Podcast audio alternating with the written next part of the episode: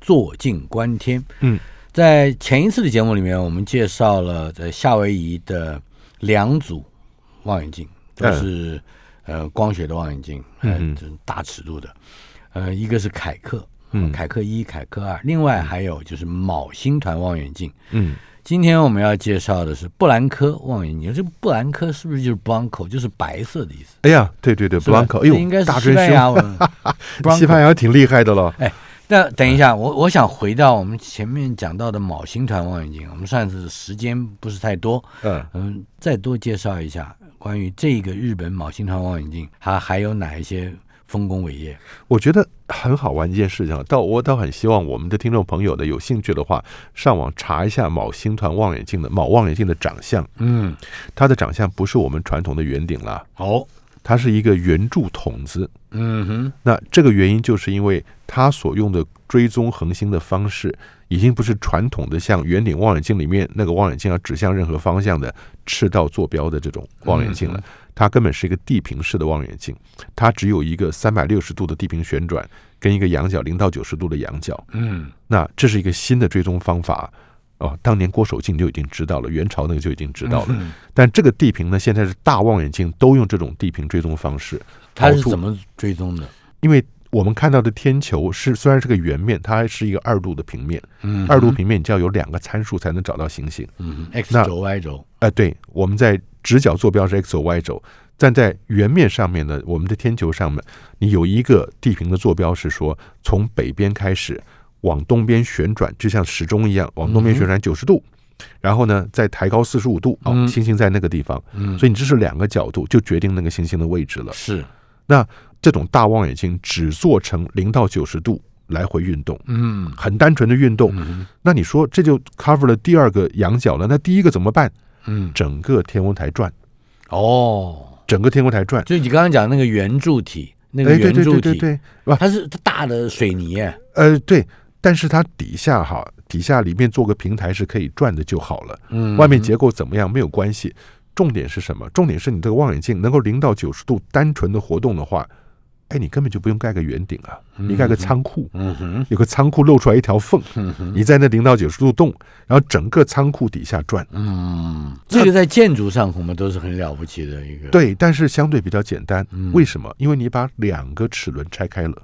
嗯哼，原来那个赤道仪传统的望远镜，哎呦，那赤道仪里面两个齿轮，一个是转经度，一个转纬度，嗯哼，非常复杂，很贵。嗯哼，你现在把两个齿轮拆开了，你会觉得你的齿轮做的再大，它的工作只是转动零到九十度，另外摆在地上只是转动零到三百六十度。嗯哼，你用电脑精密的控制，它就可以追踪天上每一颗星星，嗯，效果一样。所以昴星团望远镜在历史上是有地位的，哦，在这之前就已经发展出相关的这些地平式的望远镜了。我重点是说，它长得都不是圆的，嗯哼，因为你就可以用最简单便宜的方式做这个外罩了。嗯昴星团也是啊，它就开个口，哼，啊哈，所以我觉得这是一个值得大家注意的。否则的，很多人如果他有科学探索的精神的话，嗯哼，第一个问题就是说，哎呦，它怎么长得不是那种传统的圆顶啊？嗯哼，昴星团是这样子的。它究竟捕捉过多少伟大的这个天文表现？嗯，大望远镜呢，就接受大家申请的那个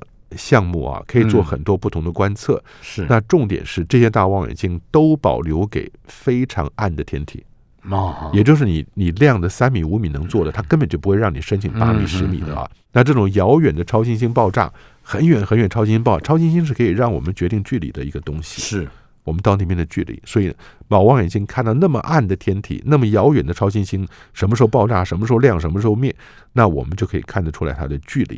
嗯那那个距离就给了我们一个宇宙更精确的尺度了，嗯是，这是一个。那另外还有是，它也能够想办法去找出暗物质来。嗯暗物质很不容易观测，但是暗物质是有重力的，嗯所以它对于这些可见光物质的重力影响呢，把望远镜可以看得出来。是。所以它有很多好玩的东西来做研究的。我想嗯你刚刚讲到了暗物质，就不只是我们去观测或者是去观察一个星星的表现。嗯，那暗物质，呃，甚至可以代表我们对于宇宙形成的某些新的观念。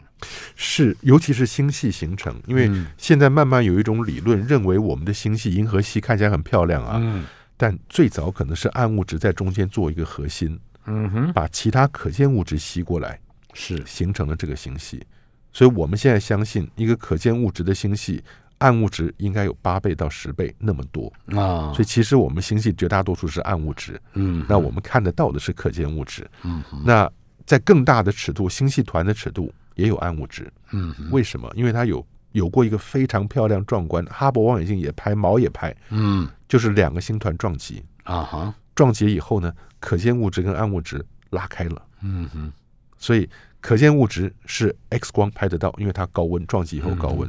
暗物质呢是通过那些星星分布，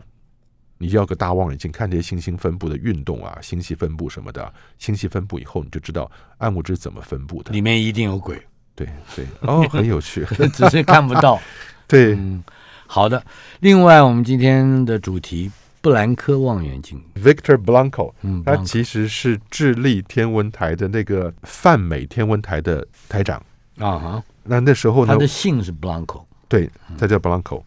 啊、好玩的是，为什么要讲这个？因为嗯我们刚刚不久前讲过的夏威夷山嘛，对，那全世界观测条件最好的地方。嗯哼，另外一个跟它在伯仲之间不相上下的，就是智利的高原。嗯是，那这是我第一次跨越了赤道去南半球观测，你去就过嗯是呀，就是 用这个 Blanco 望远镜，哦。四米的，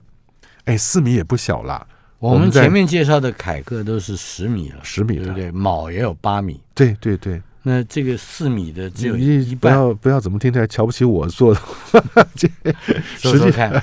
我们在加州大学念书的时候啊，嗯那研究生一开始用的望远镜是一米的，嗯哼，台湾现在最大的也还是鹿林山上的一米望远镜，是，但是我们在加州大学的另外一个比较大的是三米的，嗯那三米的那 Victor Blanco 这是四米的，是，所以等于在当时八零年代的时候，四米是世界级的望远镜。嗯哼那那时候去了，它是一个传统的反射式的望远镜，嗯，也有个圆顶，哦，圆顶，嗯哼不但圆顶，然后镜子面也蛮大的。更好玩的是，它那个镜子啊，大专兄，镜子背后是要装仪器的，嗯哼，因为它光落下来以后呢，经过这个凹面镜反射，反射到上面，汇聚到上面另外一个反射镜凸面镜，再反射下来呢，从这个凹面镜中央的洞打到后面去，嗯，等于是折了折了两道以后，嗯哼，从那个凹面镜的植入镜中央打到后面去嘛。所以你那个接收的仪器是摆在后面的，嗯哼那为了要准备那个仪器去测调试啊、关于胎弹冷却啊什么的，嗯我们就得进到四米望远镜后面的这个笼子里面去。嗯，那笼子长得像什么？像舀汤圆那个筛要 筛子，筛子，对啊，很好玩。它就是个网子嘛。嗯，那人是可以爬，因为你可以想象它四米的一个大圆筒，是，人可以爬到那个网子里头去。嗯哼，那好玩的是，下午在调整的时候，望远镜操作员有时候没注意有人在里头。哦，开始转，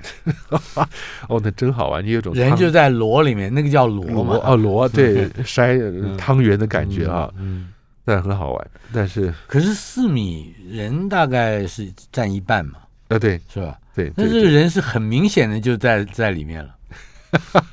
那只是好玩了。啊嗯我们有的时候故意说我在里头了，好，我做好了，那你你动一下望远镜吧。他说你要不要出来？我说不要出 来。嗯呀，很多时候我们干这种事儿哈。另外一个是，哎，顺便讲一下，连我们在加州大学的三米望远镜，四米也有，嗯，它望远镜底端是仪器，是，早年的观测呢，有人不喜欢光经过两次反射，嗯，他要他很直接透进来，没有，他很希望直接一个凹面镜反射上去嗯就要成像了，嗯哼，因为你每经过一个光学设施，它都会有总是会减损嘛，对有减损会有误差嘛。那要怎么办？你就把相机直接摆在它的焦距点，嗯哼，但那个时候呢，还没有远距网络遥控的能力，是，所以人是要坐在里面的。嗯哼，那这个四米跟我们讲的三米都有这样一个 cage，一 cage 这个笼子，嗯哼，一个小小圆柱形的笼子装在这个长长大大圆柱形的顶端，嗯那你还得天文学家到了傍晚啊，要爬进去。是，那操作员把望远镜转向靠到天文台的墙边去，嗯你顺着墙边那个楼梯，不知道爬多高，嗯，然后很小心的进到那个笼子里去。是，你这个晚上就待在就那儿。待在那儿了。对对对对对，照说天嗯文台在设计之初，应该不会想到有人要这样冒着生命的危险，是吧？这个摔下来不得了，呃摔下来不得了。但是重点是也有很多好玩的事情啊，因为你可以想象那个望远镜往左往右，嗯那个中间那个圆柱形的座位是会转的。嗯你希望你都是能够背靠在椅面上，你不希望你是空着身子嗯哼，面朝下的那样是去操控那个嗯相机嘛。但你想想看，如果说晚上九点多十点开始观测，嗯到早上五点钟六点钟结束，八小时你嗯不会下来的，不会下来，你就得什么生活用具都得要带到上面嗯去，而且重点是高山大漠里面。通常温度到了晚上，嗯，会很很冷冷的嗯等到园林打开了，你又在那个风口，外面是几度，里面就几度。嗯哼那早年的天文学家是这样干的，嗯哼，有一回呢，哎，我们听说了一个悲惨的事件，嗯哼也没有真正很悲惨，